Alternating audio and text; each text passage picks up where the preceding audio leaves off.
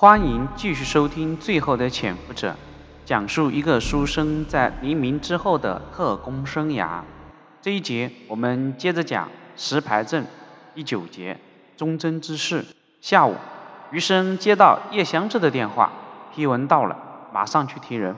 余生风驰电掣地回到国防部，到叶祥之那里取得了批文，带着人和驱车往保密局赶去。余生唯恐夜长梦多。越快越好。车队进了保密局医院，余生让人熄火等候，自己先去找毛人凤办理交接手续。毛人凤不在办公室，潘启武副局长告诉余生，毛人凤此时在审讯室和古正文在一起呢。也是啊，抓了那么多共党的要犯，毛人凤此时必定是在那里加班。余生拿着批文去了审讯室，果然。毛人凤和古正文正在审讯室外面监听审讯室里面的情况。看到他去了，毛人凤立刻热情的笑脸相迎，打了招呼，又吩咐小特务去给余生端了一杯热茶来，还贴心的问余生要不要换咖啡。毛人凤对他这个保密局叛将如此的热情，余生倒还真的不惊讶。古正文也是。这才是真正的毛人凤，能屈能伸，笑面虎。要说毛人凤的性格也确实难得。他曾经说过，他能从一个不入流的教员爬到保密局最高宝座，就是一个字：忍。刚入军统，那些军统实力派对他颇为不尊敬，他忍；爬到中层，戴老板对他呼来喝去的。当众训斥，他忍；戴笠死后，郑建民当局长，他自己辛辛苦苦捞了个副局长，他也忍。等排走了郑建民，当上了保密局一把手，能被蒋介石把皮鞋摔到脸上，他还是忍。最神奇的是，当年戴笠将自己长期的情妇向颖欣介绍给他当老婆，他也忍。和向颖欣生了几个孩子。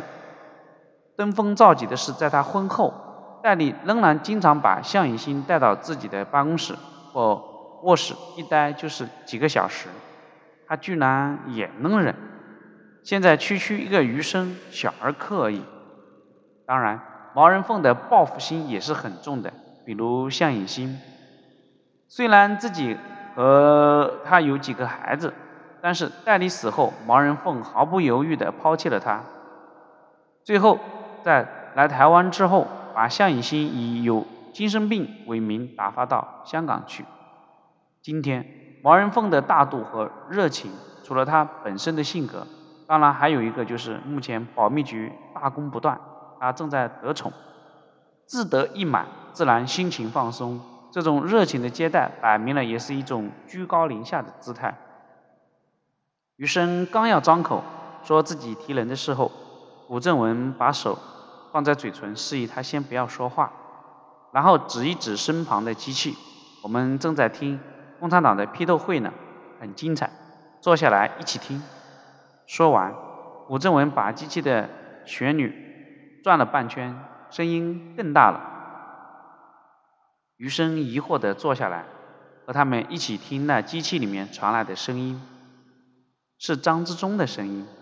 余生看了古正文，用手指指隔壁的审讯室，什么意思？古正文诡异的笑了笑，小声的介绍：“我请蔡勤孝、张志忠、钟浩东和刚抓到的陈泽明四个共产党台湾工委高层一起吃饭，让他们自己聊，我们听热闹。”余生用复杂的眼神瞅了一眼古正文，没有再继续问了。一个声音正在发音，应该是钟浩东。国民党的力量还很强，而我军迟迟不过海峡。台湾地方太小，没有回旋的余地。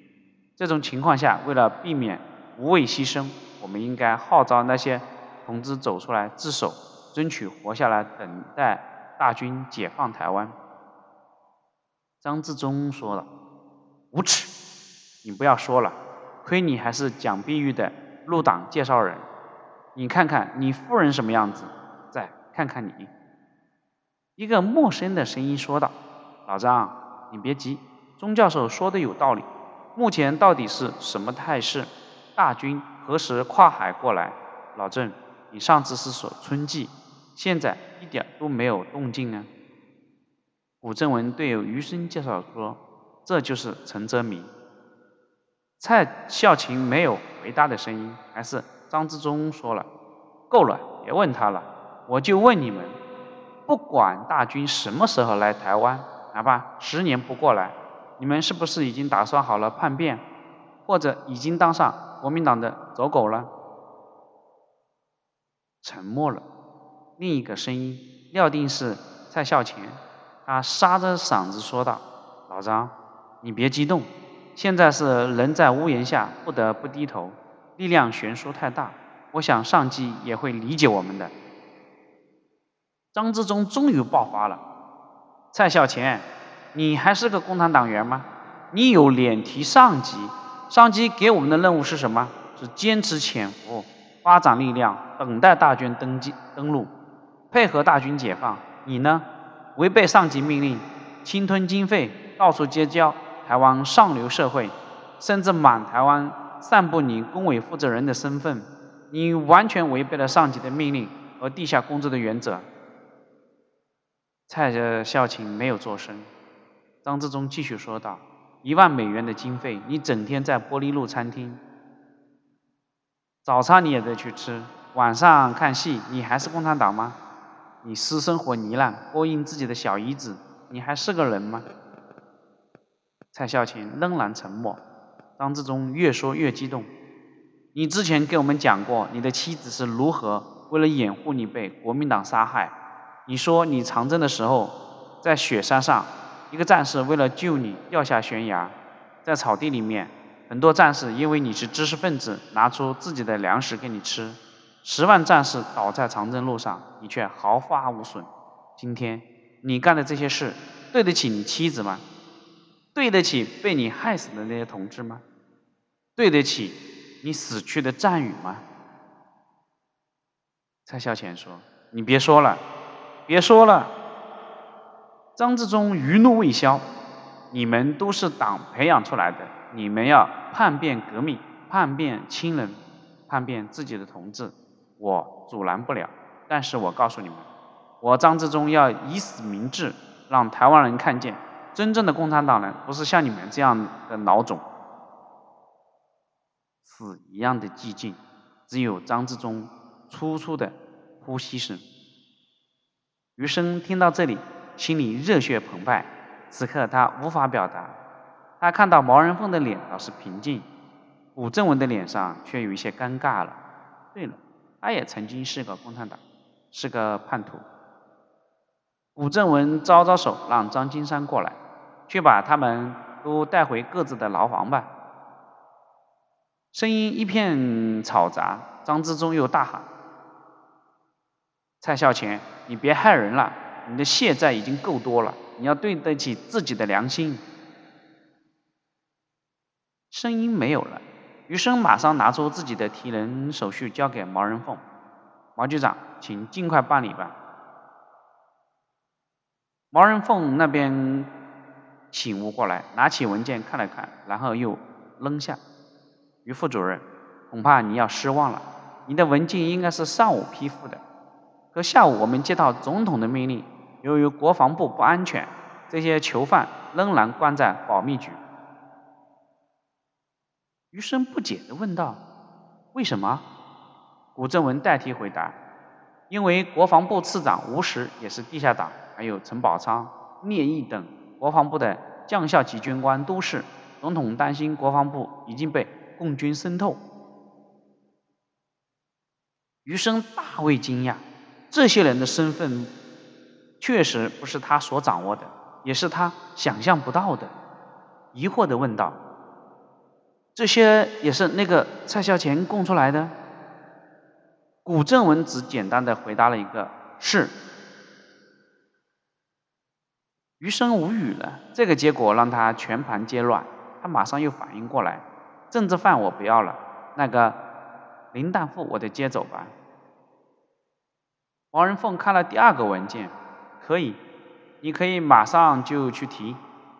余生刚要走，古正文叫住他：“这样吧，你老兄辛苦一趟，估计囚车也带来了，也帮也不要让你的车空着，你把张之忠带走。”余生不敢相信自己的耳朵，古正文这是什么意思？毛人凤疑惑地看着古正文。古正文笑笑说。这个人既然如此坚决，留在这里也没什么意思。我也怕他影响别人。毛人凤听了表示同意，示意余生可以提走他。狡猾的古正文，不过这真是瞌睡遇上热枕头。余生的本意就是张之忠一个人，其他人只是幌子。没想歪打正着，他装着无奈的表示：“好吧，如此忠贞之人。”我们国防部是得学学了。余生自嘲的说法，倒让毛人凤和古正文忍不住笑了。好了，这一节就讲到这里，谢谢你的收听。余生接下来将要怎么做，请接着听。